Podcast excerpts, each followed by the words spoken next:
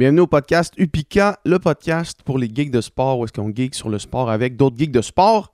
Bonne année 2023. Je vous souhaite euh, de vous mettre dans des zones inconfortables puis de repousser vos limites pour l'année 2023. Encore une fois, cette semaine, je suis avec mon setup mobile parce que je suis allé au PEPS de l'Université Laval pour m'entretenir avec Guillaume Rioux. Guillaume Rioux, euh, c'est un gars que j'ai croisé pendant mon parcours universitaire. Il faisait du football, moi je faisais de la natation. Après sa carrière universitaire, il est allé jouer au football euh, américain en Europe. Mais euh, une fois qu'il est revenu, il a commencé à coacher le Rougeur Football. Puis il a aussi commencé à s'intéresser à la course à pied. Puis je voulais lui parler parce que ça fait plusieurs personnes qui me parlent de son parcours de coureur.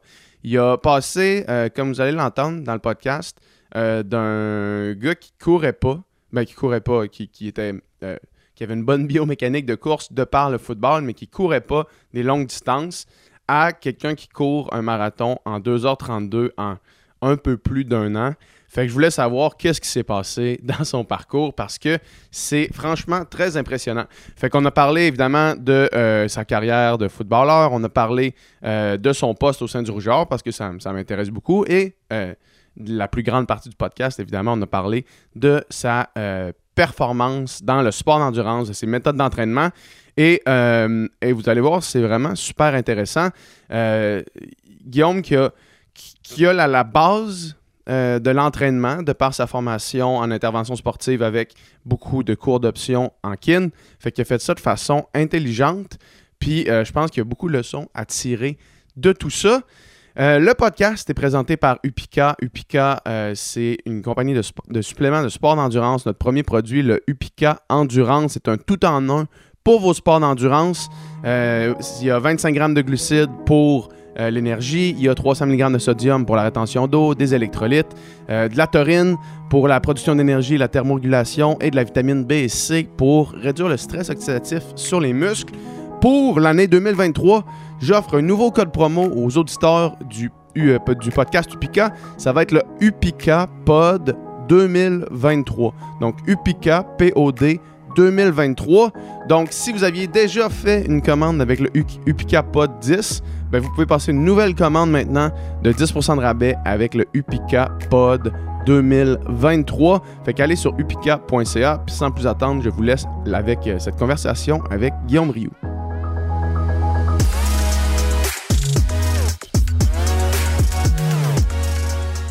Salut man! Comment ça va? Ça va bien, toi? Yes, yes. Dans l'enceinte du PEPS, où est-ce que tout a commencé? Exactement, oui, pour nous deux. Pour nous deux, c'est ça, exact, exact. Euh, premièrement, félicitations pour, euh, pour la Coupe Vanier. Là. Moi, j'ai suivi ça avec euh, grand intérêt. Merci beaucoup. Ouais, ça a été une, super belle saison de, de l'interne, puis je pense que les gens de l'externe aussi qui ont suivi ça. c'était des games assez tripantes en playoff. Je pense qu'on a donné un bon show. Puis, ouais, ouais, c'était une belle, super belle saison. Faut que j'avoue avoir euh, changer de poste après les, les trois, euh, les trois snaps euh, contre Western. J'ai fait Ah, man, je vais pas regarder ça. C'est rough. Mais j'aurais dû finalement parce que ça s'est avéré être un comeback quand même assez incroyable. Ouais, ouais, en effet. Ben, c'est sûr que c'est un drôle de départ. Puis parce qu'on sentait vraiment que qu'on est en plein contrôle, autant offensivement, défensivement, sur les unités spéciales, mais qu'on leur a littéralement donné 17 points. Ouais, c'est Il n'y avait pas de panique, mais c'était comme les boys, là, on joue contre l'équipe supposément la meilleure équipe au Canada. Puis on vient de se creuser un trou de 17 points. Ça ne l'a pas donné facile. Mettons. Déjà que le challenge était bon, euh, on l'a rendu encore plus dur, mais euh, les gars, ils ont été super résilients on n'a pas senti de panique. Euh, ouais, vraiment, il y, avait de quoi de, spécial dans cette équipe-là. C'est dans ces moments-là qu'on l'a senti le plus. Ouais. C'est resté, euh, le discours est resté positif tout au long. Ouais, ouais, absolument. C'est sûr que quand ça arrive au début, tu t'en manges en dessous du menton. Euh, il au début, il, a fallu se parler. Il a fallu mm-hmm. se regarder dans le blanc des yeux et de dire OK, les boys, là, ça va pas comme on veut, mais pas de panique. On sait très bien que si on joue à notre niveau puis qu'on exécute puis qu'on se tire pas nous-mêmes dans le pied, ben, on, va être correct. Là, puis, puis on a senti au, retour du vestiaire à la demi mhm. qu'il y avait comme une genre de petite confiance un peu euh, inébranlable que les gars ils savaient qu'on avait ce qu'il fallait pour remonter puis gagner cette game-là. Ouais, c'est fou. Moi, je me rappelle, ben, je regardais, je regardais le début, puis j'ai. Puis, tu sais, tout le discours autour, j'ai pas suivi assidûment toute la saison, tu sais, fait que encore moins dans l'Ouest, là, tu sais, mhm. fait euh, le discours, c'était comme Western, tu sais, c'est vraiment le top notch. Puis là, je fais bon moins 17 euh, contre l'équipe numéro 1 au pays, là, ou comme dans le top 2. C'était... Mais bref, tout ça pour dire. Euh, euh, on aime les défis, on s'en ça. donné un bon. Exact, exact. Mais ça fait du bien de, de- de revoir la, la Coupe Vanier à Québec parce que moi, ça fait depuis 2000 que je suis comme dans l'entourage du Rouge et Or, là, Mhm. depuis que je suis en sport-études euh, au primaire ici avec le- la natation. Puis tu sais, on en a vu passer des, des Coupes Vanier de Mhm. 2000 à 2010, après ça, même, même jusqu'à plus tard, tu sais, 2015. Mais là, ça faisait, un- ça faisait un petit bout quand même. Ouais, ben un petit bout, c'est selon nos standards. Selon nos standards, Euh, c'est ça, sûr exact. qu'il y a des équipes qui seraient insultées d'entendre ça, Ouais, mais ouais. euh, on l'avait pas gagné depuis 2018. faut remettre en, Ouais. en contexte. Tu sais, le monde disait ah, 4 ans sans Coupe Vanier, c'était la plus longue disette du genre. Des Ça fois, je suis comme Ouais, mais t'as peu 4 ans. On a gagné en 2018, Ouais, on n'a pas gagné en 2019. 2020, il n'y a pas eu de a pas eu de saison. Puis on Fait a trois saisons, deux- dans le fond, là. Deux saisons Ouais, sans ouais, gagner. ouais. Ce qui était déjà arrivé, c'était arrivé en 2014-2015. Euh, mais on a tellement habitué les gens à, à ça, des standards élevés que c'est devenu quasiment irréaliste. Mais, euh, mais pour nous, on trouvait que ça faisait longtemps aussi. On commençait ça. à avoir hâte de, de gagner les grands honneurs. Puis euh, ça a fait du bien. Ça a fait du bien à cette classe de recrutement-là aussi qui se sont joints à nous en 2019-2020 qui n'avaient jamais gagné ni Mhm. la Coupe Dunsmore ni la Coupe Vanier. Ça commençait à être long. Ils sont passés à travers la pandémie aussi. Donc, ils l'ont pas eu facile. Donc là, tous les efforts ont été récompensés. Ça, ça fait du bien à tout le monde. Ouais. Puis là, j'ai vu euh, que vous étiez en pleine saison de recrutement, dans le fond. Là, c'est là que ça commence après la Coupe Vanier, dans le fond. Là, euh, c'est le temps de, de, de recruter les, Ben, les jeunes je- du cégep. Je dirais que c'est la fin de la période de recrutement. Ouais. Euh, le recrutement, c'est à l'année. hein. Mhm. Puis euh, on commence là, dès le, le- le printemps, ben, dès l'hiver, on commence à identifier les joueurs qui sont à leur troisième année ou qui s'en vont à leur troisième année collégiale, euh, qu'on va aller voir durant leur pratique d'hiver, au camp Ouais. de printemps. On va créer un premier lien avec les joueurs. euh, envers qui on a déjà beaucoup d'intérêt. Mhm. Puis on va continuer à évaluer ceux qu'on n'est pas certain pour l'instant. On va faire faire des visites des installations au printemps, à l'été. Puis à l'automne, on fait un suivi, on continue à les suivre, on va les voir jouer le plus souvent possible, on les invite à venir voir nos matchs. Donc il y a comme euh, c'est un travail euh, de Sur- plusieurs mois. De longue haleine. là. Exact, mais là, ce qu'on voit, c'est les résultats de, ce- de ce travail-là parce que là, on commence à avoir de plus en plus de joueurs qui se sont Ouais. commis à nous. Donc là, il y a beaucoup de noms qui sortent, mais c'est pas. euh, je dirais qu'on n'est pas dans le, le- la grosse période de recrutement. Là, on est dans, on, on est en train de finir cette classe de Mhm. recrutement-là, puis on va passer déjà à celle de 2024 Ouais. très bientôt. là. Ouais, ah ouais, c'est ça l'affaire. Puis moi, je me rappelle quand, que, quand j'étais dans le Rougeur Natation, euh, ce qu'on disait du programme de foot, c'était que le recrutement, c'était vraiment une des forces. Tu sais, que c'était vraiment comme d'aller activement pendant longtemps travailler sur des prospects pour les amener dans le programme. C'est-tu une des raisons qui explique le succès prolongé du Rougeur? Euh, Ben, je pense que oui. Il y, a y plusieurs raisons, mais le recrutement, c'est le nerf de la guerre. Ouais. Ça part de là. Puis ultimement, je pense qu'on a, on a un bon coaching staff. Euh, on prépare des bons plans de match. On, je Ouais, pense qu'on est, là. est fier de ce qu'on offre, mais ultimement, si tu n'as pas des bons joueurs sur le Exact. terrain pour exécuter, euh, tu vas être aussi bon que tes joueurs. Puis on, on a réussi année après année depuis les tout débuts, avant, avant que moi je sois là. Mhm. Euh, depuis les tout débuts, là, euh, on a réussi à attirer les meilleurs joueurs de partout au Québec, euh, année après année. Évidemment, on les a pas tous. Il y a des bons joueurs dans les autres équipes aussi, mais on fait une bonne job de, de- de garder nos gars de la région de Québec Ouais. à Québec le plus Ouais. possible. On en perd de temps en temps, mais c'est c'est quand même assez rare. euh, Garneau. Garneau, CNDF, Limoilou, Ouais. Lévis-Lauzon, euh, même des programmes de Division 2, Division 3, euh, Beauce, Tedford. Mhm. euh, euh, Il y en a plein, là, j'en oublie plein. Euh, puis on réussit à chaque année à aller chercher une coupe de, de gros noms de Montréal. On réussit pas à toutes les avoir, évidemment. C'est Ouais. dur de sortir des jeunes de leur, de leur Ouais, milieu. exact. Mais on est capable à chaque année de le faire. Fait que si on garde les meilleurs joueurs de la région, puis on va chercher les blue Mhm. chips qui viennent de l'extérieur, ben, on s'améliore à chaque année. Ouais, ouais. En quelle année est-ce que toi, tu as fini ta carrière universitaire? 2013. 2013. Puis Ouais. après ça, si je me trompe pas, tu es parti jouer en Europe pendant une coupe d'années? Deux ans, exactement. Deux ans? Puis euh, c'était quoi ce- ces ligues-là en Europe de football? Euh, ben en fait, c'est que chaque, chaque pays, euh, chaque pays a sa ligue. Ouais. Il y a une ligue en France, en Allemagne, en Autriche, en, en Italie, en Espagne, il y en a un peu partout en Europe. Euh, je dirais qu'en général, c'est des ligues amateurs, euh, mais dans chaque pays, les règles sont différentes. Ils ont le droit de faire venir des joueurs imports qui, eux, sont traités comme des, des professionnels. Ils sont Ouais. payés, logés, nourris pour, pour pouvoir jouer, euh, pratiquer leur sport. Mhm. La ligue qui se rapproche le plus de ce qui est du professionnel, c'est en Allemagne, euh, parce qu'ils ont plus de moyens. Plus de popularité pour le sport aussi. là. Pendant longtemps, il y a eu euh, en Allemagne la NFL Europe, ben, en fait, c'était partout en Europe, mais la majorité des équipes étaient en Allemagne. Mhm. Il y a eu pendant longtemps plusieurs bases militaires en Allemagne aussi. Donc, le, le- le- le football américain a été popularisé là-bas beaucoup plus qu'ailleurs en. Europe. Ça fait en sorte qu'il y a plus de monde dans les estrades, plus de revenus, plus de moyens pour payer les joueurs. Puis les règles sont différentes. En Allemagne, tu as le droit d'avoir euh, deux Américains sur le terrain. Donc, tu as le droit d'en avoir deux en offense, deux en defense. Euh, donc, quatre Américains par équipe. Puis tu as le droit d'autant de joueurs européens que tu veux. Donc, dès que tu as un passeport européen, tu n'es pas considéré comme un joueur Ok. import. Fait que, par exemple, l'équipe pour qui j'ai joué en Allemagne, on avait nos quatre Américains. On avait un, un Américain, mais avec un passeport suisse. Ouais, il n'avait jamais, il jamais mis les pieds en Suisse de sa vie, mais Oh, ouais. il avait un passeport Tout le monde des suisse. bonnes, des bonnes petites techniques. Exactement. Euh, puis des Européens comme moi, entre autres, j'ai un passeport français, donc je comptais comme un joueur européen. Puis Ah on avait ouais, des hein. joueurs de partout en Europe, là, des Finlandais, euh, des Tchèques, euh, Polonais, Français. Donc ils faisaient vraiment venir les meilleurs joueurs européens qu'ils traitaient comme des pros, des semi-pros Mhm. avec un, un salaire, un appartement. Ce qui faisait qu'on avait une équipe euh, très compétitive. Puis c'était la réalité pour la plupart des équipes dans notre ligue. Donc ça faisait vraiment du bon niveau.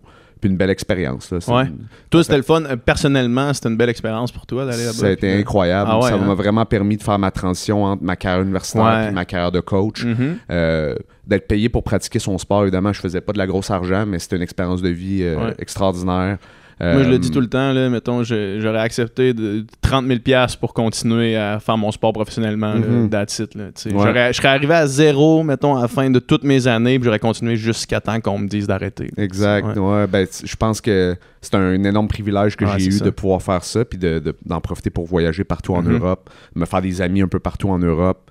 Euh, donc, ça a été super trippant. Après deux ans, j'aurais pu continuer, mais il y a eu des, des opportunités qui se sont présentées à Ouais. moi euh, pour commencer le coaching à temps plein. Donc, euh, j'ai sauté sur l'occasion. Je sentais que j'étais rendu là aussi. Ouais, c'est ça. Fait que là, t'es revenu après ça, euh, fin de carrière d'athlète, Mhm. viens coacher ici. Ouais.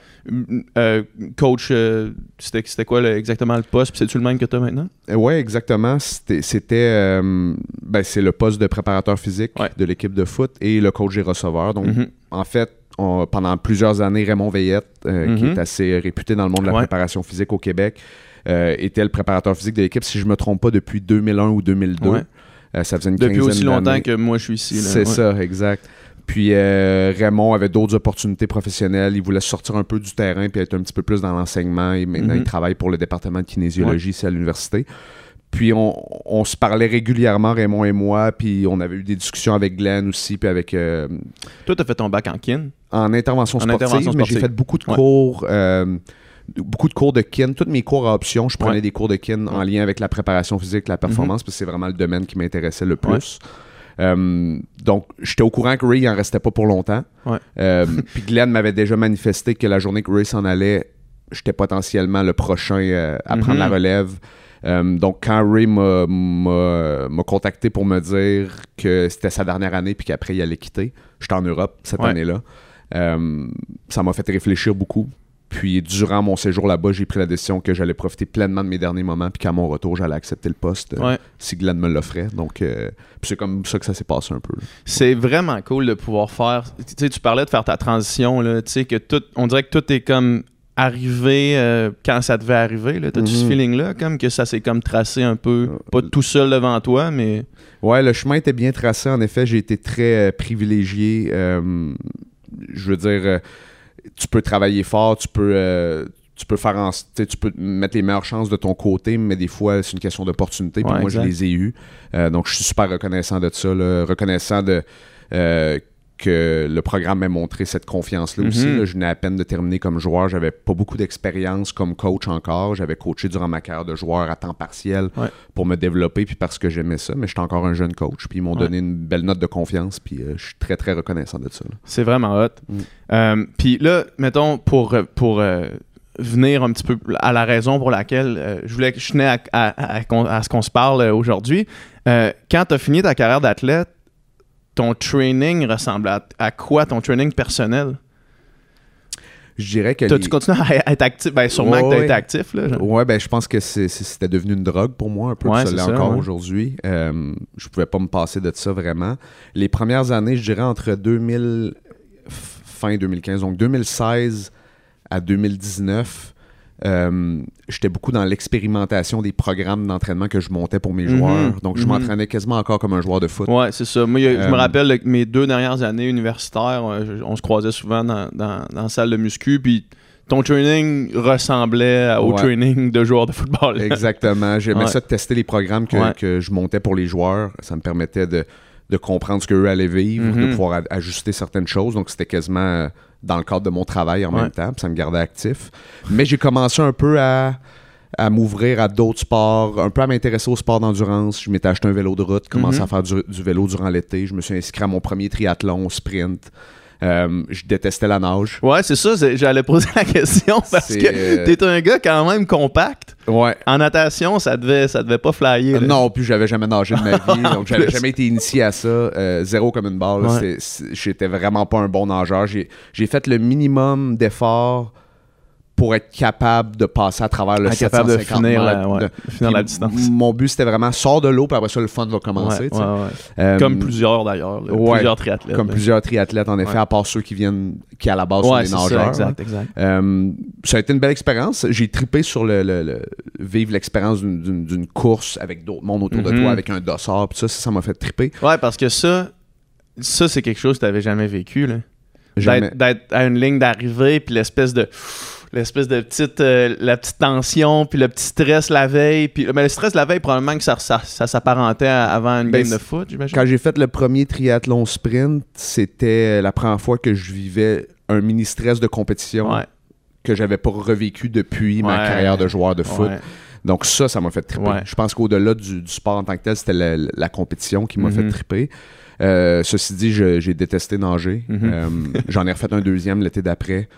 Euh, puis après le deuxième, je me suis demandé si vraiment je voulais continuer à faire du, Du triathlon.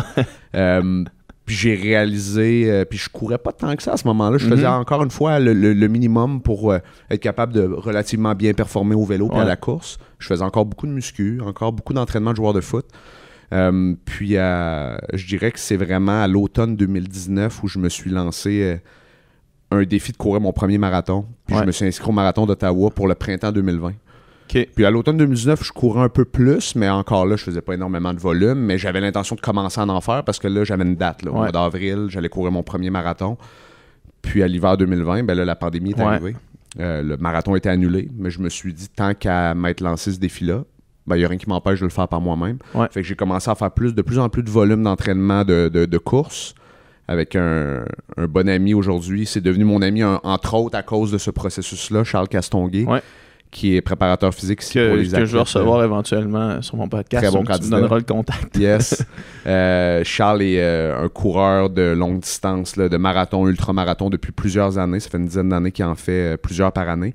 Puis il entraîne aussi les athlètes de euh, course à pied, d'athlétisme, de triathlon, de ski de, ski de fond. Donc Mhm. beaucoup de sport d'endurance.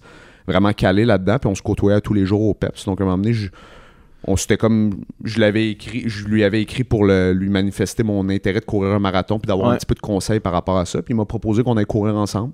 Puis là durant la pandémie ça a donné qu'on habitait à moins d'un kilomètre l'un de l'autre. Donc on allait souvent courir ensemble. Puis euh, il m'a proposé de le courir avec moi ah mon ouais. premier marathon. Puis donc c'est mettons un peu comme ça que ça s'est fait là. prendre une, une, euh, juste une petite parenthèse euh, avant d'enclencher ce processus-là, parce que, puis, n'aie pas peur d'aller, dans les geeks, dans les stats, c'est un peu ça le concept du podcast, on, on- ça dérange pas d'aller, euh, de parler spécifique, vraiment, là. Euh, avant d'enclencher le processus du marathon, tu dirais que tu étais à combien de kilomètres par semaine? Euh, avant de, de m'inscrire Avant un de t'inscrire au premier marathon. même pas 50 OK, puis... 30-40 km par semaine OK. Ouais. Puis après ça, quand tu te dis, là, je build le volume, tu build jusqu'à combien? ben pour mon premier Ouais. je faisais je faisais pas des semaines de 100 km c'était OK. Fait qu'un build quand même responsable pour pas te décoller. C'était juste assez pour dire que j'espérais être capable de passer à travers la distance avec un objectif assez ambitieux pour un premier mais c'était pas de- avec du recul je voulais le faire en bas de 3 heures pour mon premier Pour un premier, c'est du stock, ouais. puis avec du recul j'ai réalisé que la vitesse c'est pas c'était pas ça le problème Ouais. le pace que ça demandait de courir en bas de 3 heures la vitesse je l'avais mais j'ai manqué de volume parce que j'ai Ouais. voulu y aller un peu trop j'ai voulu Fait que tu euh, l'as essayé finalement par toi-même ouais à la même date que le marathon d'Ottawa était supposé ish, être? là, à une semaine près là Ok, fait qu'en Euh, début de saison. là. Ouais, c'était au mois d'avril. Ouais. euh, avec Charles qui m'a euh, accompagné, qui m'a pacé pour ce marathon-là. Puis Euh, comment ça s'est passé? Écoute, ça allait bien jusqu'à 37, ki- non, jusqu'à à peu près 33-34 kilos. Le Puis le fameux mur Le qui a classique, frappé, puis ouais. c'est des- là, c'était des zones inconnues pour moi parce que exact. ma plus longue sortie avant ça avait été 30 kilos. Mhm. Je m'étais dit, bon, un 12.2 de plus à toffer, je devrais être good. Mm, J'ai fait comme du ça que marche. volume, mais c'est pas vraiment même que ça marche parce qu'à 30, c'est là que ça commence. Puis j'avais jamais joué dans ces zones-là avant. Fait que t'étais sur le pace jusqu'à ça à peu près? J'étais sur le pace en fait jusqu'à. Qui ouais, à 4,15? Genre de. C'était- ouais, on a tenu du 4-10 du kilo sur à peu près 35. Mais à partir de 35, j'étais dans le pétrin. Pour Ouais. tenir ce 4-15-là, je commençais vraiment à être dans le pétrin. Puis à 37,7 pour être plus exact sur ma montre, en tout cas, Ouais. là, c'était pas un- une distance officielle, c'est une distance GPS. À 37,7, je commençais déjà un peu avant à avoir des petits spasmes, des petits twitches là, dans Ouais. l'ischio, dans le quad. Ça a coincé. 37,7, quad ischio du même côté, barré bien raide, tombé en pleine face. Ah ouais, hein? Puis là, je savais que le 3 heures venait de prendre le bar. C'était Ah, plus possible. Il me restait 4,5 kilos à courir. Ouais. Euh, Charles qui m'a stretché l'ischio, stretché le quad, qui m'a fait des massages, des massages pour essayer de. de- Comme réanimer quelqu'un ouais, qui vient de faire une crise Exactement. on s'est relevé, on a marché un 500 mètres. Là, je disais, on va le finir. Juste pour, euh, par principe. Mhm. Je me suis lancé dans ce défi-là. Je vais le finir. J'aurai pas le, le- le 3 heures, mais on va le finir. Fait qu'on a fait un mix de course-marche sur le dernier 4,5 kilos. Puis finalement, ça a donné quelque chose autour de 3h20. Ouais. Euh, ça m'a laissé sur mon appétit, je te Ben dirais. Ouais. J'étais assez compétitif. Donc, Ouais. euh, puis quand je m'étais dit en bas de 3 heures, j'étais assez cocky pour penser que j'allais le faire. T'étais assez sur le pace pour le faire aussi. Exact. J'ai vraiment juste manqué de volume. Puis c'était pas des crampes de déshydratation. Je pense vraiment que c'était des crampes de fatigue neuromusculaire parce Mhm. que mon corps était pas prêt à, à cette distance-là à ce moment-là. Parce que t'étais jamais allé là. J'étais jamais allé là, puis j'avais pas fait assez de volume non plus. Exact. Puis cette, mais cette, ce mur-là, mettons, il, est. Tu le sais pas tant que tu l'as pas frappé une première fois. Ben, quand tu l'as frappé une première fois, tu- là, tu le sais, tu sais. Là, tu Ouais. fais, OK, ben là, Là, je sais c'est quoi. puis là, je vais m'arranger pour plus vivre ça. tu sais. Ouais, ou, être mieux préparé quand je vais Ouais. le vivre une prochaine fois. tu Ouais. sais. Euh, mais oui, ça, ouais, ça rentre dedans. Là. Ah, ouais. Puis moi qui avais jamais fait de sport d'endurance avant, frapper un mur, j'avais entendu l'expression, mais quand je l'ai frappé, j'ai compris ce que Le ça bon voulait vieux dire. bunk, là. Ouais. Ouais, une fois que tu le vis, tu le sais, là. Ouais, exact. Euh, ça a été une expérience euh, pas très plaisante pendant, mais super enrichissante Ben pour oui, moi. Puis après ça, ça m'a juste. J'ai pris le temps de me reposer quelques semaines après, puis de refaire le plein un peu, puis de réfléchir à comment j'allais attaquer ma prochaine préparation parce que. Parce que quand tu sais. fini ça, tu t'es dit, non, on faut, faut refaire ça. Ouais, on, ouais. on leur fait mieux que ça. J'allais pas laisser, Ouais. euh, j'allais pas laisser ça finir comme ça, c'est sûr.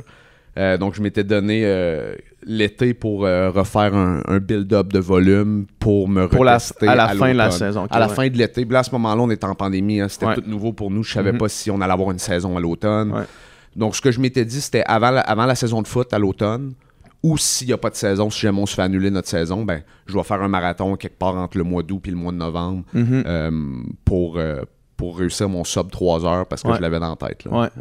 Fait que comment, comment tu t'es enligné après ça? C'était quoi la- la- les différences que tu as faites, mettons? Ça ressemblait à quoi ton millage? C'était quoi la stratégie pour éviter que ça réarrive? Ben écoute, c'est sûr que euh, j'ai discuté beaucoup avec euh, mon ami Charles qui, clairement, on est venu au, au constat les deux que ce qui m'avait manqué, c'était du volume. Ouais. Euh, donc durant l'été, j'ai commencé à courir beaucoup en trail. Ouais. Euh, Puis ça, ça a, été la- ça a été révélateur pour moi là, parce que ça me forçait à courir moins vite. Ouais. Puis ça me forçait à juste être en mode millage et non en mode entraînement de vitesse. Puis Exact. moi, ce que j'aimais de la course, c'était courir vite.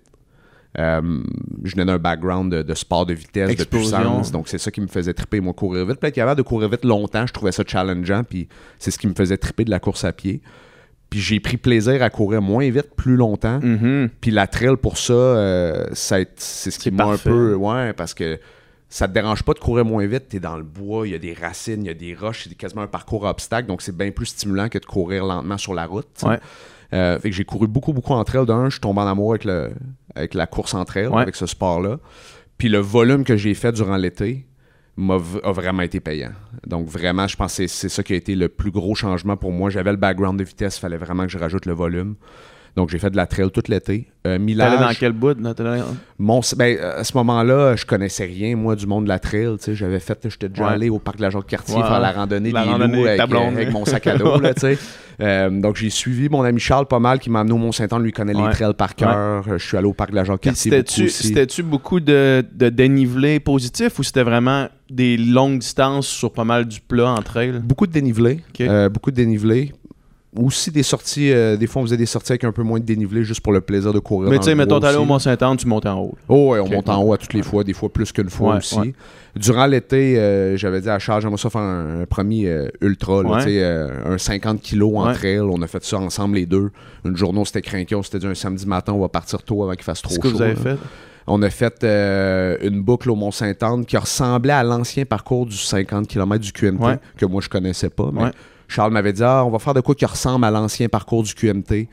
On a monté le Mont-Saint-Anne une fois et demie, je pense. Mhm. On a passé par euh, la Jean Larose. euh, On a monté le chemin des pionniers, si je me trompe pas. Je me souviens pas exactement, Mhm. mais j'ai fait mon premier Mais 50 dans le km coin. Euh, aucun objectif de temps, vraiment juste de franchir la distance. J'ai vraiment trippé. Puis euh, à la fin de l'été, après avoir couru beaucoup entre elles, après avoir touché à quelques semaines un peu plus de volume, des semaines qui se rapprochaient de 100, 110 kilos, pas tout Mhm. l'été, mais à quelques, quelques reprises durant l'été, je me suis euh, rechallengé à courir mon marathon en bas de 3 heures, mais un peu sur un coup de tête, là, vraiment, un matin, euh, un soir, je me suis couché, puis je me suis dit, demain matin, là, demain, il annonce beau, il annonce pas trop de vent, frais, c'est une belle journée pour ça, j'ai fait du volume tout l'été, let's go, j'y vais, mais là, c'était un lundi, là. Ouais, Ok, Le, le monde travaille, Pas de prep, pas de build-up, pas pas, rien. pas de vrai build-up, Ouais. pas de taper, rien. Puis j'avais personne pour me. Je pouvais pas me faire un parcours point A au point B avec euh, quelqu'un qui me suit en vélo, qui me donne mes ravitaux. C'était un lundi, tout le monde travaillait. Je suis parti tout seul avec ma glacière, c'est pleine. J'ai déposé ma glacière autour de l'anneau avec euh, deux Gatorade, une banane, deux gels. J'ai fait l'anneau des plaines. Oh, t'as fait... 31 tours. Tabarnak! Euh, puis finalement, j'ai fait 2h44, 50 quelques Aïe, secondes. J'ai clenché l'objectif de. Je suis parti en me disant. Je suis en forme pour courir en bas de 4 du kilo, je le tiens le plus longtemps que je peux, puis je vais me gruger du temps. Tu sais, le classique, Ouais, euh, ouais, je vais mettre du temps en banque, puis on verra comment ça va. Finalement, j'ai tenu là, du 3,55 du kilo tout, tout le au long. long. J'ai même pas frappé de mur. Aïe, ça a aïe. passé comme ça. Avec le gros sourire aux lèvres dans le dernier kilo en me disant non seulement je l'ai eu mon maudit sub 3 heures, mais tu sais, je l'ai, je l'ai éclaté. Ouais. J'étais super content, super fier de moi. Euh, fait que je dirais que le, le, le game changer pour moi, ça a été courir entre elles tout l'été. Ouais. C'est ça qui a été vraiment payant. Ouais. Mais c'est fou, man, parce que je, je- mettons moi, j'ai j'ai arrêté de, de nager, ça fait un bout. J'ai quand même un background d'entraînement, tu sais. Puis là, mon marathon est à 2,50.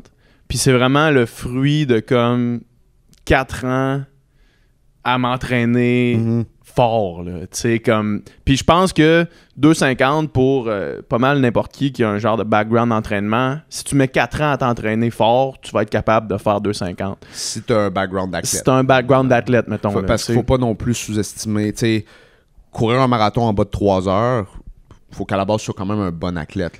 Il y a beaucoup de gens qui, Ouais. qui vont essayer toute leur vie et qui n'y arriveront pas. là, Si tu as un background, mettons, en fait, je- pense que pour, pour euh, mettre un, un, un astérisque à ce que tu dis, je pense que si tu as, si t'as un background qui te permet de faire euh, des semaines à 115 kilos, mettons, pendant 4 ans, tu vas être capable de faire Mhm. 2,50 au marathon, mettons. Ouais.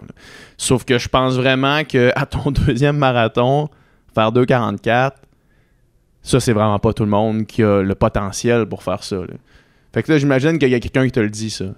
Après ton marathon, c'est plein. Ouais, ben c'est sûr qu'il y a quand même du monde qui m'ont dit Ouais, c'est en fait, même, là, euh, man, euh, ça, ça fait pas de sens. Ça fait moins d'un an que tu as commencé à courir. euh, c'est sûr que ça c'est sûr que ça l'a surpris beaucoup de monde. Ben, moi, ben, le premier. ben oui. tu sais, À la base, moi, c'était. Je m'étais même dit à un moment donné, si je cours un marathon en bas de 3 heures d'attitude, check sur le bucket list, je vais essayer d'autres sports. Ouais. Mais finalement, je suis tombé, tellement tombé en amour avec la course à pied que Ouais. ça m'a juste donné le goût d'essayer de battre mon prochain temps puis euh, de continuer là-dedans. Mais euh, c'est sûr que oui, en effet, là, je me suis fait dire par beaucoup de monde que c'était quand même assez anormal ou peu commun. C'est très fort, là. Ouais. Ouais. Puis, fait que là, tu finis ça. hey, man, j'en reviens pas de 31 tours des plaines d'Abraham. man, C'est Ah ouais. fou, là. Puis j'étais assez malade pour le refaire une autre fois plus tard. Là, aussi. Ah ouais, hein? Ouais, ouais. Mais le, le pire, c'est que les plaines, quand, peu importe de quel bord t'es pognes, il y a, il y a un bout qui monte, tu sais. Ouais. Mettons, si tu fais. Là, je sais pas si t'étais- t'étais-tu euh, sens J'étais dans des- le sens anti-horaire. Fait, que- fait que quand t'arrives en bas vers le musée des Beaux-Arts, il y a comme cette espèce de petite Ouais. côte-là, 31 fois. Là. Ouais, ben c'est ça. tu- hey, on la sous-estime un peu quand on va faire un, un entraînement là-bas. Disons que tu vas faire un jog ou des intervalles ou du tempo là-bas. Ouais, un petit kick, là. Y a Ouais. rien, là, là. Un petit coup à donner sur à peu près 300-400 Ouais. mètres. Mais quand tu le passes 31 fois, Ouais. ce petit kick-là, il commence à être tannant un peu. Ouais, les pulsations qui montent, la pèse qui descend un peu, tu sais, tout Ouais, le temps. ouais, exact. Non, c'était quand même un bon, c'était quand même un bon challenge. Overall, ça, ça fait en sorte que c'est pas un parcours plat tant que ça. Ouais, exact. C'est pas. T'avais combien de dénivelé, mettons, Je à la fin que de ton ça marathon? proche de 200 au total. Ouais, ce qui ouais. est quand même. euh, Ouais. c'est pas énorme, mais c'est surprenant. pas rien. C'est surprenant quand tu vas courir sur l'anneau des plaines, tu penses qu'il n'y aura pas vraiment de dénivelé. Il y avait Ouais. quand même près de 200 Ouais. euh, de ce que je me souviens. Pour 31 tours. Ouais. Aïe, aïe. Fait qu'après ça, là, tu sors de ça, puis t'en as pas assez. Là. Toi, c'est pas un- juste un check. là. Non, non, puis surtout, euh, honnêtement, ce qui, ce, que, ce qui a pas aidé ou ce qui a aidé, je sais pas comment il faut, que je- faut que je le vois, mais notre saison de foot a été annulée Ouais. à l'automne. Donc, euh, c'est sûr qu'à l'automne, j'ai eu beaucoup. Puis, on était confinés. là. Ouais. Donc, j'avais beaucoup de temps libre, un peu trop de temps. Ouais. Euh, Certains puis- diraient trop de temps. Ouais, un petit peu trop de temps parce que là, tu sais, quand je dis confiné, c'est que j'avais même pas le droit d'entraîner mes athlètes. ouais. Euh, on- on- je donnais des entraînements à distance, mais c'était rien comparé à la charge de travail d'une saison de foot à l'automne Mhm. d'habitude. Fait que la course, c'est un peu ce qui me sauvait là-dedans. là. Mhm. C'est ce qui me permettait de garder un équilibre puis de me garder stimulé puis motivé par la vie en général. Ouais. Je me levais le matin puis j'étais Ah, au moins aujourd'hui, j'ai le défi d'aller faire mon entraînement. Puis, Ouais. euh, euh, donc, j'ai continué tout l'automne à faire euh, à courir, faire du volume. Puis, euh, j'ai décidé à la fin de l'automne de. Ce qui est drôle, c'est que je, je m'étais craqué pour courir un autre marathon, vraiment un TT marathon. là. Il n'y avait pas de course officielle Ouais. à ce moment-là. C'était vraiment par moi-même. Puis d'en faire un avec Charles. Puis on s'était donné l'objectif ensemble de, de faire quelque chose de mieux que ce que j'avais fait, là, en bas de 2h44, là, Ouais. battre mon temps. Puis on avait choisi une date, euh, une journée où on allait faire ça. Puis euh, la veille, Charles qui m'appelle, ouais, là, j'ai- entraîné un athlète en, en privé parce que lui, il a le droit d'entraîner des athlètes qui ont des dérogations. Ouais. Parce qu'il entraîne des athlètes olympiques, des athlètes de haut niveau. Puis là, l'athlète que j'ai entraîné il y a deux jours a testé positif au Mm. COVID. Fait que là, puis là, on était dans la période où il y avait eu un contact rapproché ou pas. Tu fermes pendant 10 jours. t'avais là. été dans le même building que quelqu'un qui l'avait, tu t'isolais. là, Ouais, tu.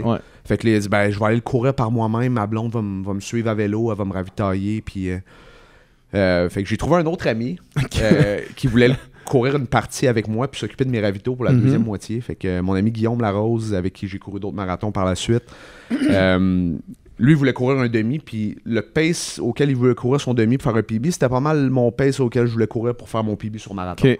Fait qu'on a dit, let's go, on fait le premier demi ensemble. Puis toi, quand tu finis, ben, tu t'occupes de me ravitailler pour la deuxième moitié. Fait que c'était le deal qu'on avait ensemble. On est parti, on s'est fait un parcours le fun. euh, plus rapide, plus euh, optimal que faire 31 Ouais. tours de l'anneau. On est parti de Valcartier. Ouais. On a descendu On descend, euh. Valcartier, Cheminot. Donc, la Mhm. première moitié, c'était descendant. Ouais. Euh, puis on a roulé un pace euh, pour que lui, il atteigne son objectif. Il voulait le faire en bas d'une heure 19. Ouais. C'était ça qu'il voulait. Il avait déjà fait un C'est la piste cyclable. cheminot. Fait que c'est- c'est- faux plat descendant. Faux plat tout au long, descendant tout le long. Super rapide. Euh, on a roulé sur un pace pour que lui réussisse à, à atteindre son objectif. Puis là, le- la première demi, euh, pas de ravito, rien. Moi, je m'étais amené un gel au cas où je l'avais pas pris. Fait que là, à 21.1, là, c'était le fun. Le premier demi, on court ensemble. Ouais. Puis là, lui, ciao bye. Puis là, moi, je continue. Dans les Limoilou, je fais des loops. J'avais ma boucle déjà préparée. C'était la boucle sur laquelle je cours souvent. C'est comme la deuxième avenue, troisième avenue en montant jusqu'à la 18e rue. Puis là, c'est une boucle de 3 km. Ouais. Là, je la répétais jusqu'à temps que je sois à 40. Aïe, aïe. Puis là, là-dedans, il y a la montée de la quatrième avenue, la Mhm. descente de la deuxième. Fait que monter, descendre, monter, descendre. Mais là, j'avais pas ravitaillé le premier demi. Puis là, Ouais. euh, plutôt que prévu, euh, j'ai frappé un bon mur à 30-32. Puis je te dirais que j'ai grindé le dernier 10-12 pour pas trop décélérer. Ouais. Finalement, ça a quand même donné quelque chose autour de 2,42, 2,43. Solide quand même. Un Ouais. bébé quand même. Quand même, ouais, un nouveau PB. Mais sans ravitailler sur le premier Sans 21, ravitailler, ça, ça ouais, marche mais ça, pas, c'était niaiseux. C'était vraiment niaiseux, mais c'était un peu des erreurs encore de jeunes coureurs qui un peu naïfs, qui pensaient ah non, je vais être correct. Mais c'est quand Euh, même c'est- quand même trois marathons en une saison de course. là. Ouais. C'est du stock pareil. Là. Ouais, ouais. Genre 3 PB comme ça en une saison de course. Là. Ouais. Non officiel, c'était Ouais. vraiment pas dans des courses officielles, c'était des courses euh, par moi-même, Ouais. seul ou avec des amis.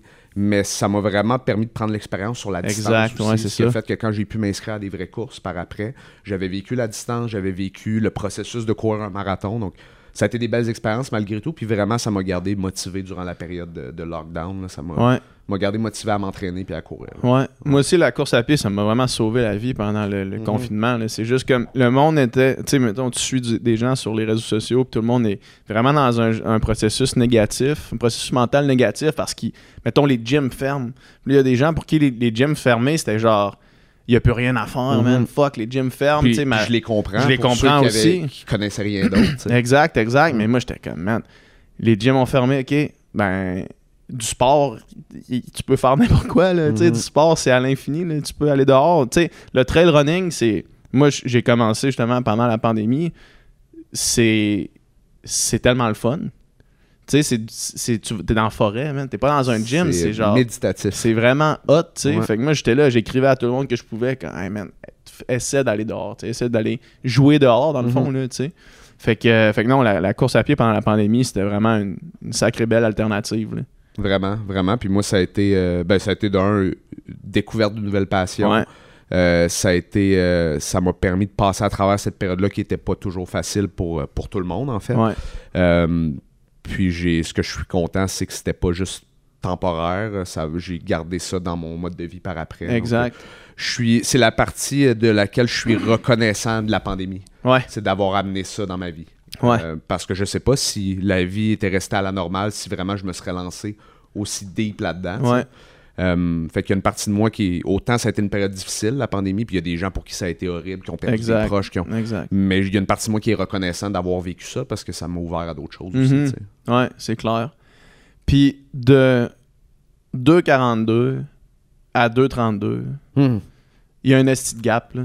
Parce que plus, mettons, entre 3,42 et 3,32, il n'y a pas un énorme gap, tu sais, parce que les secondes puis les minutes sont plus faciles à aller chercher à Ouais. cette vitesse-là, mais entre 2,42 et 2,32, il y a un gap, euh, genre, inimaginable.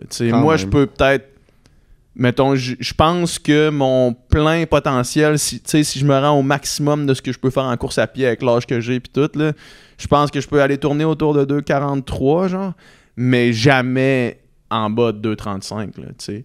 Fait que peux-tu m'expliquer comment ça se passe, ça? Ouais. Parce que le gars, tu sais, encore une fois, là, tu- 2,42, c'est comme, bon, ben, j'ai du talent à course à pied, mais il y, a- il y a vraiment un step là, euh, Mhm. énorme. là. Ouais, puis tu sais, il y a eu euh, certains gaps de temps entre, euh, entre 2,43, 2,42 puis 2,32. Euh, il y a eu l'hiver d'après l'hiver 2021 où on était encore confiné. Ouais. Euh, durant l'hiver, encore une fois, confiné, pas grand chose d'autre à faire. Je Ouais. tripe sur la course, c'est ce qui me motive. Continuer à faire du volume, à faire des entraînements. Euh, Tu fais-tu en des que- entraînements de vitesse ou pas pantoute? oui, ben, de la vitesse, vitesse comme un, cour- comme un coureur de demi-fond qui fait du 1500 Ouais. puis du 5000. Un peu moins, parce que cette partie-là, honnêtement, la composante Tu de l'avais vitesse, déjà. genre? par la nature du sport que je faisais, C'est ça, hein? je l'avais quand même déjà. Euh, je Ta, dirais ta biomécanique était assez là pour être capable de courir vite. C'est ça. Ouais. Maintenant, ce qui me manquait, c'était de l'endurance de vitesse Ouais. et du volume, de l'endurance point. Donc, euh, je dirais que pour moi, pour- en tout cas pour marathon, si un jour j'avais des objectifs super ambitieux sur euh, 5000 mètres ou sur 10 km sur route, ben, je ferais plus de vitesse, évidemment. Mais je dirais que moi, l'élément clé de mon entraînement, c'est le tempo. Vraiment courir à, Étirer ta frôler, vitesse. frôler le seuil, là, Ouais. puis vraiment courir à un pace, disons, un petit peu plus vite que ce que je suis capable de tenir sur demi-marathon. Fait que des entraînements de tempo, puis d'étirer mon tempo sur du plus long, Ouais. euh, puis mes long runs. C'est vraiment les deux éléments qui ont été super payants pour moi parce que j'avais la composante vitesse pure, je l'avais. Euh, de faire plus de volume, de faire plus de long run, puis d'accumuler plus de millage, ça a été payant. Mais le, pont entre les deux, je dirais, c'est d'être capable de courir vite longtemps. Ouais. Fait que de faire du tempo, ça a vraiment, ça a vraiment été payant pour moi. Puis c'est encore dans ma stratégie quand je me prépare pour un marathon. C'est mon millage total, mon volume total, mais d'intégrer dans ma semaine des entraînements de tempo, c'est vraiment ça qui, qui fonctionne bien. En tout cas, c'est ce que, que je pense qui fonctionne bien pour moi. C'est quoi un de tes trainings préf, mettons, que tu refais souvent? Puis quand tu le fais, si tu le réussis, ça, te- ça te met en confiance. Tu sais, je pense qu'on en a tout un peu, là, Ouais. des trainings de même, où est-ce que tu fais comme lui, j'aime ça le faire. Peut-être qu'il te crée une genre de de petites. euh, Un petit stress. un petit stress la veille, mettons. Peut-être que cette journée-là, tu te couches un peu plus tôt. La semaine avant, il n'y a pas bien ben d'alcool qui se boit, tu sais. Puis genre, c'est quoi, c'est quoi ce training-là pour toi? Dans le? Euh, je- Peut-être plusieurs J'ai quelques trainings. J'aime beaucoup faire une. Tu sais, dans, dans les. Mettons, dans un build-up de marathon, là, dans les mois qui, qui précèdent un marathon, faire des longues sorties dans lesquelles je mets des blocs de tempo. Mhm. Soit à pace marathon, soit même un peu plus vite que ça. Donc, une sortie de entre 20 et 35 km total, dans lesquels je vais faire des blocs de tempo, que ça soit 2 fois 10 km, 3 fois 7, euh, 3 fois 8, quelque chose entre 20 et 25 km total de tempo dans une Mhm. sortie de 30-35, mettons. Puis je sais, à la fin d'un entraînement comme ça, selon comment ça a été dans mon dernier bloc de tempo, dans quel niveau de forme à peu près je suis. Ouais. Que ça soit parce que c'était une bonne ou une moins bonne journée ou en général l'état dans lequel je suis puis mon niveau de forme actuel. Donc c'est un bon indicateur. Un entraînement que j'aime aussi, j'aime beaucoup euh, rentrer des kilos euh, rapides à bloc à la fin d'une longue sortie. Ah ouais, Un hein? entraînement auquel Charles m'a initié euh, la première année que je, que je courais avec lui. C'est un bon vieux euh, 5, 4, 3, 2, 1 kg. Progressif, mais avec des, des 1 kg de récup entre chaque. Donc, je Ouais. fais un, un warm-up, disons, de 4-5 kg plus relax.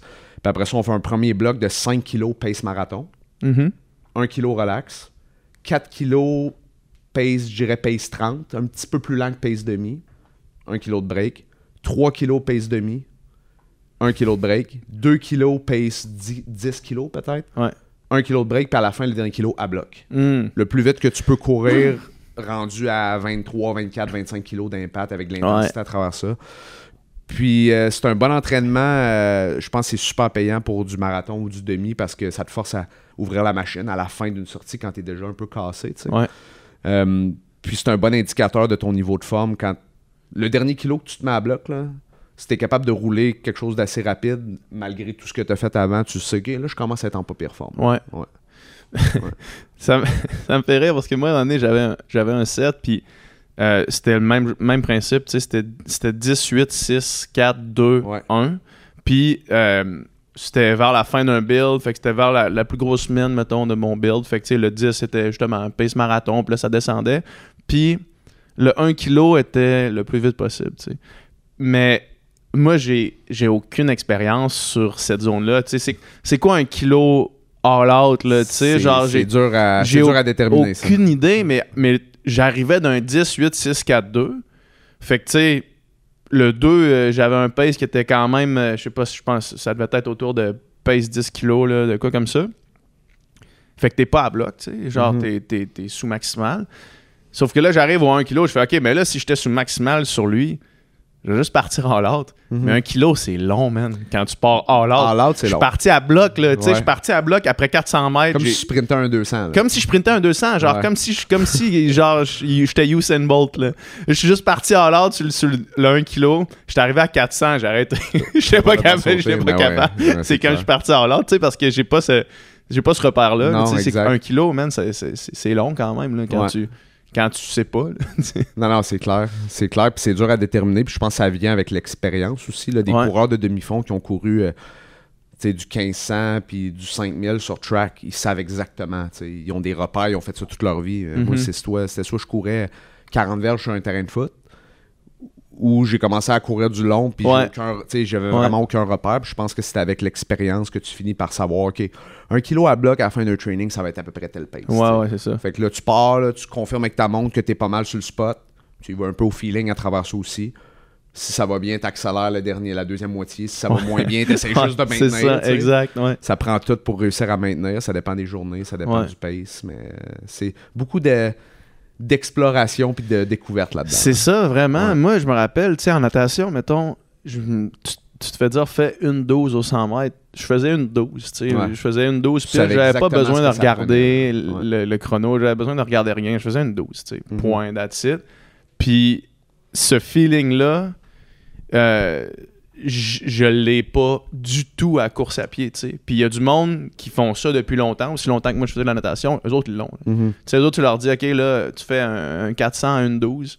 Ils vont faire une 12. Mhm. Puis ils n'auront même pas besoin de regarder leur montre à 200. là. Ils vont juste faire une 12. tu sais. Ouais. Moi, je suis pas là pantoute. Mais, mais euh, c'est, tu l'as dit, c'est l'expérience. Je commence à avoir des feelings à quelques secondes près. Ouais. Tu sais, Si tu me dis, OK, là, vas-y, pars, cours à 3,30 du kilo, je vais partir, je vais me set un pace, être- je, je serai pas loin de ça. tu sais. Ouais. Je commence à prendre l'expérience, mais pas à la seconde près sur une distance Mhm. déterminée. là. Si tu me dis, cours un 400 en, en une 12 là, là, moi, y aller au feeling, je tomberai sûrement pas sur une 12 Ouais, pile. là. ouais, ouais, ça va, sûrement, s'entend, là. ça va sûrement être pas mal plus vite qu'une 12. Mettons que tu penses, là, tu sais Ouais, pas trop, ça. là, tu sais. Ouais. Ouais. Euh, fait que là, euh, après ça, ton, ton premier comme euh, euh, marathon dans une autre strato- stratosphère, c'est à Las Vegas. Ouais. C'est ça? Mhm. Euh, moi, on m'avait. Il y a un gars avec qui je courais. à- J'ai couru une fois avec, en fait, à, à Verdun. On a couru ensemble. Puis là, il, se met à me dire Ah, Tu connais-tu euh, Guillaume? Puis là, je fais Oui, genre, on, on, on se croisait, là, tu sais. Mhm. Puis là, il dit Ah, mais il a couru euh, 2,32 euh, au marathon. Puis là, moi, je fais Qu'est-ce que tu veux dire Il a couru 2,32 Tu sais, moi, j'ai comme. J'ai toi en tête, tu sais, je te suivais pas sur les réseaux sociaux. j'ai pas- J'avais pas entendu parler de ton parcours qu'on vient de se parler là. Ouais. Moi, dans ma tête, les dernières fois que je t'avais vu, c'est tu faisais du deadlift euh, Ah ouais, au gym, je, tu je sais. faisais du bench avec euh, trois plates Ouais, c'est ça, comme je disais, t'es quand même compact, t'es pas full grand, tu t'as pas, des super longues jambes euh, de gars qui fait 3 2,32, tu sais. Ouais, ouais. Fait que, fait que là, je, je capotais, puis là, j'ai commencé à te suivre, j'ai tabarnak, man, il court donc bien vite. Comment ça s'est fait, ce, ce marathon-là? Ben, entre-temps, c'est ça. Il y a eu, euh, il y a eu l'hiver 2021, le confinement. J'ai fait un marathon, un marathon, encore une fois, par moi-même, autour de l'anneau des Ouais. plaines, une deuxième fois. Euh, au printemps 2021, tout l'été, euh, cours en trail, Même euh, chose, cours pour le plaisir avec des amis. je fais du volume, je m'amuse, je m'éclate. C'est vraiment de quoi qui me fait triper. Puis là, à l'automne, finalement, on a une saison de foot. Ouais. Donc là, on renoue avec le foot, tout ça. Mais là, durant l'automne, euh, je vois passer que les courses, tu sais, marathon de Québec annulé, marathon de Montréal annulé, puis je pense même Ouais. pas que c'était à cause de la pandémie, je pense que c'était à cause À cause de- que la ville euh, arrêtait le financement pour ces Exact. événements-là. là, ouais. Mais il y a des, des plus petits événements qui ont, qui ont, qui ont comme été créés à partir de, de ces, de ces annonces-là. Puis il y avait un marathon à Montréal organisé par un club de course qui s'appelle OCM, On court Montréal, qui est un club de course de Montréal qui organise des petites courses de temps en temps. Je connaissais pas l'organisme, euh, je vois ça passer sur Facebook. Il organise un marathon autour euh, du bassin olympique. Ouais. Là, moi, je suis comme, le bassin olympique, c'est une boucle de 4,4 kilos et rien là. Moi, je faisais des Ouais. sur 1,4 Ouais. à l'anneau des plaines, tu sais. Fait que c'était comme 9 tours du bassin olympique. C'est flat, là. ouais. Euh, Puis ça donnait que, moi, moi, dans ma tête, à l'automne, impossible. Saison de foot. Je peux pas courir de marathon. Mais la course était vraiment le samedi d'un de nos bye week, on n'avait pas de game. OK. Fait que j'ai décidé de m'inscrire cinq jours avant. Fait que là, j'avais vraiment pas fait de build-up. On était en Ouais. saison de foot. Je réussissais à maintenir des semaines de 75-80 kilos. Je faisais mes commutes à la course. J'allais courir le midi. Fait que, tu sais, j'étais en forme, mais pas en forme de marathon, tu sais. Ouais. Euh, mais j'ai décidé de m'inscrire puis de me dire, Regarde, ça va me permettre de faire une première course officielle, de mettre un temps officiel sur mon marathon. Puis finalement, euh, en étant très, euh, en très conservateur et réaliste, parce que j'avais pas fait une vraie préparation, ça a donné 2h43. Il n'y avait pas beaucoup de coureurs, il n'y avait pas de coureurs de haut niveau. Je gagne la course. Ah ouais, Je hein? suis comme premier marathon, j'ai une médaille d'or. euh, ça a été une belle Ouais, expérience. à toute. 2,43, s'il n'y a, pas- s'il y a pas les élites, euh, t'es pas tu gagnes. là. Exact. Fait que ça, mais tu sais, ça a été cool pour moi de vivre un premier marathon officiel, parcours officiel, euh, homologué avec un temps officiel. Fait que là, ça m'a comme dit, OK, c'est bon. Là, ce que je faisais dans mes, mes petites euh, folies personnelles durant la Ouais. pandémie, ben, je l'ai comme confirmé. Ouais. Mais euh, là, au, au printemps, à l'automne, avec mes, avec mes amis, avec euh, Charles Castonguay, Marco Simard, un ancien joueur Ouais. de foot aussi, avec qui euh, je cours beaucoup, puis Guillaume Larose. On est euh, quatre super bons amis qui ont commencé à courir ensemble pendant la pandémie, justement. Euh, on a décidé de s'inscrire les quatre au marathon euh, à Vegas, Ouais. qui était euh, le 2 avril. Donc, durant l'hiver, on s'est pas mal entraîné ensemble. On, s'est monté un petit build-up. Courir Euh, dehors. euh, on faisait beaucoup de volume dehors, puis de temps en temps, on allait au centre de glace, là, euh, faire des intervalles, du tempo. Les journées où les conditions étaient correctes dehors, on faisait du tempo à l'extérieur. Donc, Jamais de tapis? un peu de tapis quand vraiment c'était horrible dehors, Ouais. soit pour des jogs ou soit pour du tempo. Euh, si j'avais un entraînement que je voulais absolument faire une journée puis qu'il avait tombé 20 cm de neige, bien évidemment, je restais à l'intérieur. Ouais. Donc, euh, des fois sur tapis. Donc, l'hiver 2022, vraiment, Pour la première fois, je faisais un vrai build-up. Une vraie préparation. Un vrai training. un vrai- Sérieusement. Sérieusement, avec un vrai taper. Tu sais, vraiment euh, de quoi tu structurer avec Ouais. un jour J. là, Ouais. Un genre de 4 mois, là. Ouais, je dirais euh, trois mois. Janvier, février, Ouais. mars, puis là, début avril, on courait le marathon. Fait qu'un trois mois de build-up en ayant accumulé deux ans avant de pandémie où j'ai commencé à courir puis à augmenter progressivement le volume. C'était pas comme je partais de zéro à ça. là. Mais c'était ma première vraie préparation. Puis on savait qu'on allait faire un parcours rapide. C'était un parcours, euh, c'était faux plat descendant. Mhm. Faux tout plat descendant tout le long, tout, c'est tout ça. le long, sauf à 37-38, il y avait un kilo montant qui tombait mal parce que là, tu viens de Le descendre- kilo montant qui arrive à 37-38, tu viens de là. descendre Ah. 36, puis là, tu pognes euh, Ouais. un kilo montant que tu as l'impression d'être en train de grimper l'Everest. Ouais, ouais, c'est sûr, à ça, tu sais. Puis, euh, mais c'était un parcours, somme toute, vraiment rapide. Fait que là, on est tous partis avec l'objectif ambitieux de faire en bas de 2h35. Charles, lui, avait déjà fait un marathon en 2h37 ou 38 au Petit Train du Nord. Il voulait battre ça. Même genre dit- de parcours. même genre, euh, il s'est dit, euh, il s'est dit, écoute, c'est une opportunité de battre ça. On a eu un bon hiver d'entraînement. Et je vise en bas de 2,35. Puis on a décidé de pas mal tout le suivre sur cet objectif-là. Euh, puis finalement, ben, ce qui devait arriver arriva dans le sens que quand tu dis, OK, on va rouler euh, tu sais, 2,35, 2h35, c'est 3,40 du kilo. On va rouler juste en bas de 3,40 de justesse, là, tu sais, à 3,38, 3,39 tout le temps, mais un 3,38, 3,39 à la gang, c'est Mhm. devenu qu'on roulait tous les kilos. 2,35. À 3,35. 3,33, 3,34, là, tu sais. Fait que finalement, euh, ça a donné 2h32 Hmm. euh, sur marathon, ce qui était surprise, oui puis non. Là. Je visais en bas de 2,35. Est-ce que tu- si tu m'avais dit avant la course, ça va être 2,32, tu le prends-tu? Ouais. Oui. Euh, fait que surprise, oui puis non, mais définitivement très content de cette course. Mais man, c'est. Puis t'es arrivé deuxième, je pense?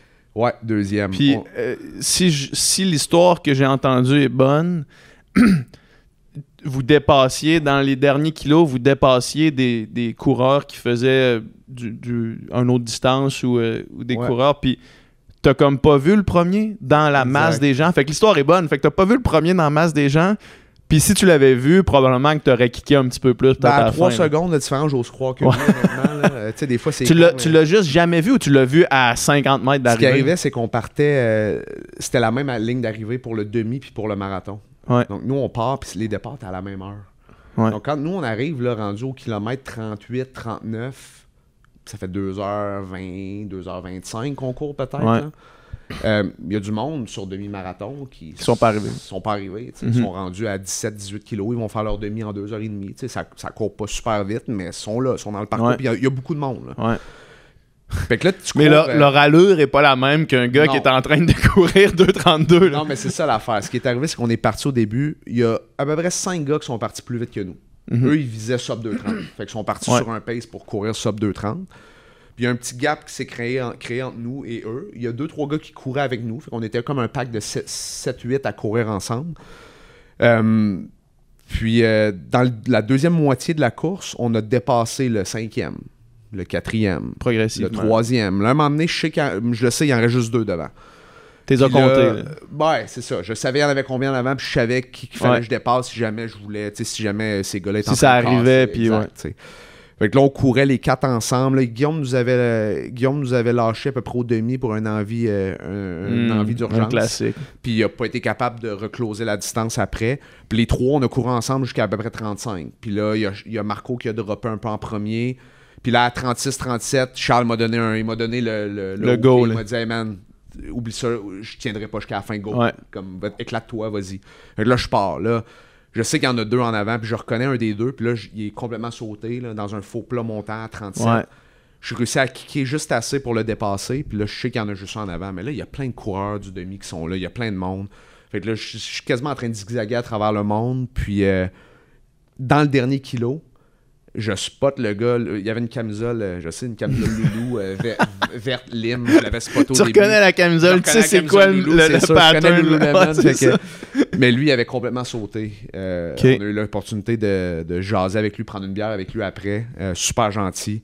Il était parti euh, sur un pace euh, pour rentrer genre un, un 2h25 sur Mm. marathon. Fait il a créé un gap avec nous. Là. Ouais. Mais il a frappé un mur euh, complètement dans le faux plat montant. Ouais. Puis il y a des bouts dans le dernier 3-4 kilos qui il a marché. Là. Ah ouais, hein? À des ravitaux, il s'arrêtait, marchait. Prenait un verre, il se massait les jambes, puis là, il repartait à jogger à 4,40. Fait que c'est pour ça que dans la masse, il avait pas l'air d'un gars qui allait, ben- qui allait bien plus vite que Pas les autres. que là. ça, Ouais, je il, était, il était pas si facile que ça à, À spotter. à spotter à travers le monde. Mais à un moment donné, je l'ai spoté. Il allait quand même un peu plus vite que les autres. Ouais. Puis j'ai reconnu la camisole. Il devait rester à peu près 500 mètres. Fait que là, euh, le gars qui pensait avoir frappé le mur a réalisé que quand tu penses qu'il en reste plus, il en reste tout le temps. Ouais, ben oui, peu. ben oui, ben oui. Là, j'ai accéléré pour être capable de closer, closer, closer. Puis j'ai été capable de. C'était quasi. J'y touchais quasiment. là. Il a fini comme 3 secondes avant. 3 secondes, on parle de quelques mètres avant. Ouais.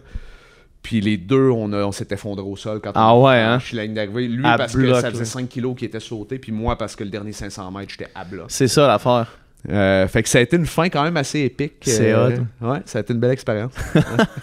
Quand même, c'est quand même un marathon international. Ben, international dans le sens pour, pour nous, c'est à l'international. Ouais, tu sais. ouais. Fait que c'est quand même mode de faire Ouais, ça. Il y avait 2000 coureurs. Tu sais, Il n'y avait, pas de- il y avait pas beaucoup de coureurs. Il y avait pas de coureurs élites, des gars qui courent sub 2h20 Ouais. ou tout ça.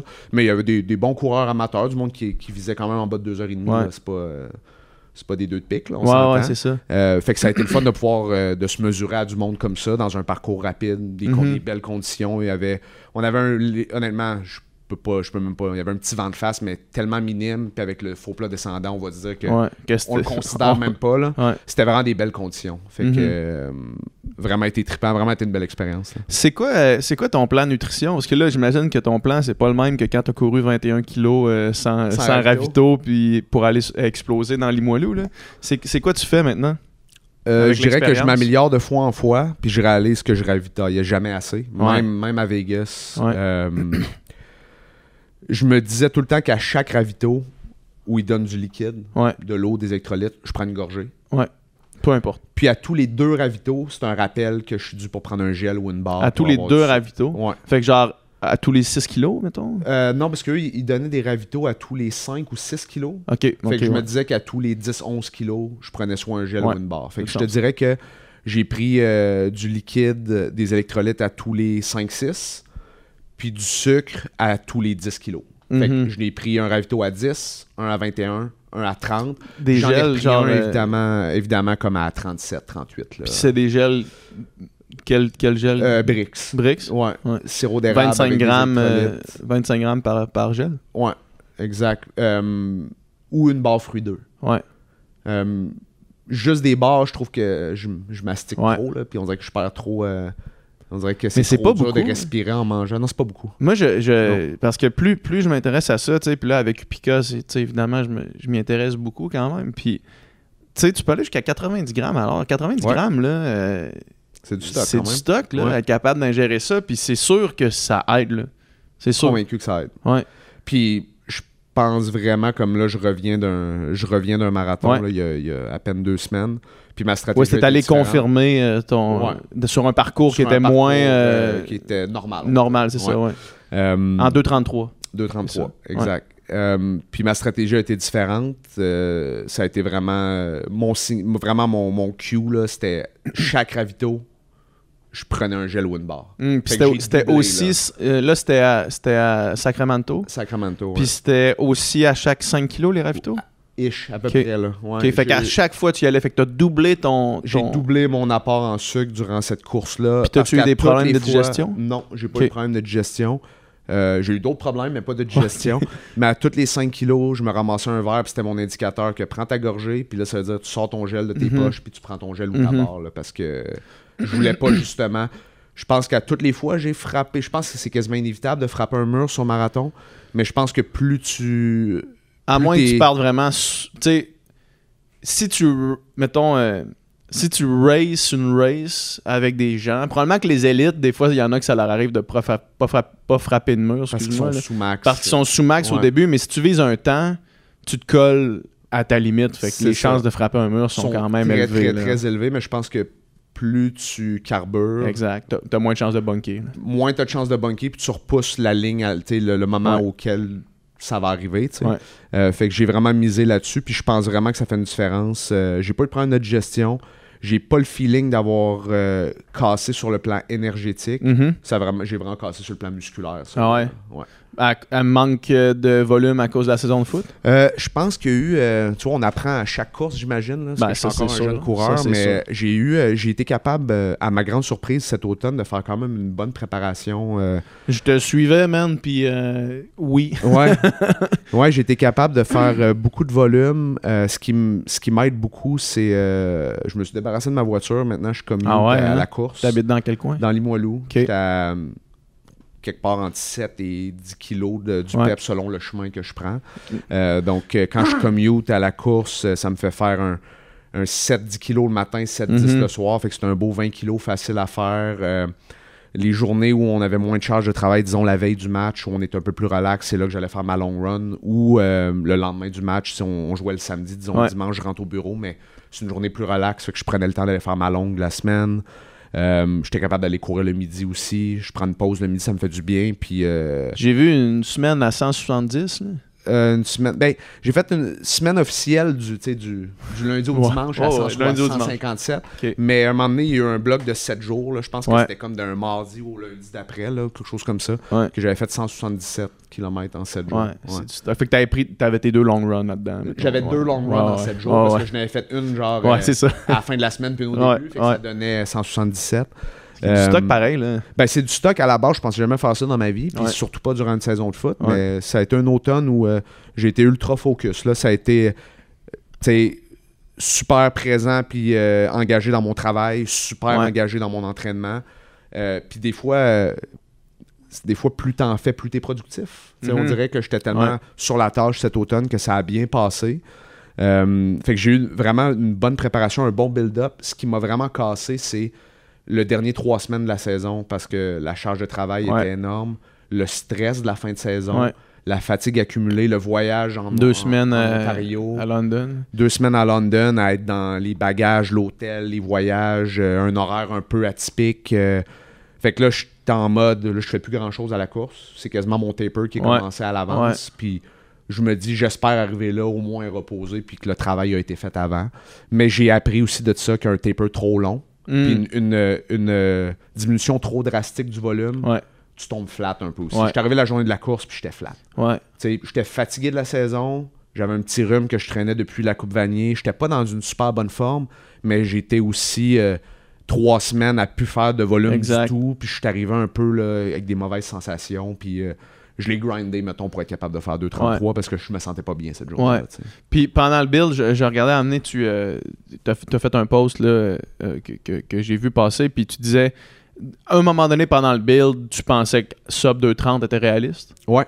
Genre, quand Ouais. tu, check, tu faisais tes tempos, tu faisais genre, ah ouais, là, je pense que je pourrais. Ouais, j'ai fait quelques longues là, avec des blocs de tempo, puis euh, honnêtement, ça passait tellement bien. Quand été, je pense que j'ai été au top de ma forme, j'ai piqué trop vite. Dans le fond. Ouais. J'ai piqué Ouais. un mois avant la course. Ouais. À ce moment-là, je pense que si à ce moment-là, je m'étais dit, OK, là, je fais un taper là, là Mhm. puis je raise dans 10 jours, là, je pense que ça aurait été réaliste. Je dis pas que c'est sûr que je l'aurais fait. Je respecte trop le marathon puis la distance pour être cocky au point de dire, ah non, c'est sûr, je l'aurais eu. Mais je pense que c'était réaliste de viser ça. Mhm. Euh, contexte des choses, le fait que j'ai réajusté l'objectif parce que je réalisais en arrivant à Sacramento que si je pars sur ce pace sur un pace de sub 230. ben, si, je Ouais. pace- si je pars sur le pace de sub 230, je cours à ma perte, puis Ouais. euh, je, je risque juste de frapper un mur à 25-30 Ouais, kilos, exact. puis d'être zéro dans le plaisir, puis de juste scraper ma course. Je me suis dit, j'ai quand même trop travaillé fort cet automne pour scraper ma course. Fait que je vais diminuer un peu l'objectif, mais je vais être super fier de moi quand même. Marathon en 2h33 à l'automne après une saison de foot, une semaine Fort. après une Coupe Vanier. Tu m'avais dit il y a trois ans, tu vas faire ça, je Ouais. l'aurais pris. Là, fait que j'étais quand même content, fier de moi. Puis le sub 230 n'est que partie remise Ben, c'est ça, fois, exact, exact. Mm. Euh, fait que justement, j'avais une question qui m'est venue quand, quand tu parlais, puis ça m'a. ça C'est parti. Malheureusement, parce que ça m'intéressait. Mais là, dans le fond, euh, c'est quoi ton, ton plan pour la suite? C'est-tu de continuer dans le marathon? C'est-tu de. Parce que tu dis que t'aimes le trail. C'est-tu de tomber dans l'ultra? C'est c'est quoi ton. C'est c'est une bonne question au- à laquelle j'ai réfléchi dans là, les J'imagine, dernières années. Euh, j'ai pas de réponse définie parce que j'ai appris à, à m'ouvrir Ouais. aux expériences puis à, À laisser arriver à les. me laisser aller un Ouais. peu puis voir ce qui me fait triper au, au fil du processus. Pour l'instant, le marathon, j'aime ça. Mhm. Je suis déjà inscrit pour Boston, inscrit et qualifié pour Boston. Avec mes amis, on part les quatre encore Nice. ensemble. Les quatre qui étaient à Vegas, on, on s'en va à Boston ensemble.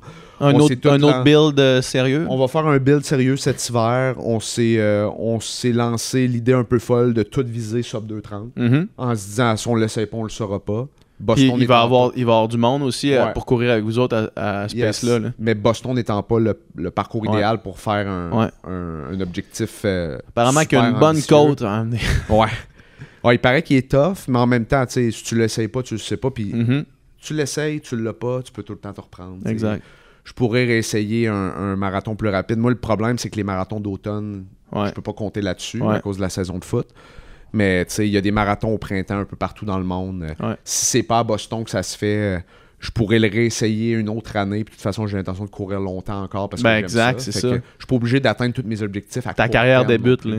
Exact. Ouais. Fait que tu l'essayes, puis tu l'as pas, ben, tu sais, next year, grave, next year, ouais. je le réessaye, puis c'est pas plus grave que ça. Euh, marathon, j'aime ça pour l'instant. Euh, je, je trouve vraiment que c'est la ligne fine entre la vitesse et l'endurance. Ouais. Il y a du monde qui, qui dirait comme, hey boy, vitesse sur marathon. Ouais, Ben, mais oui, quand même.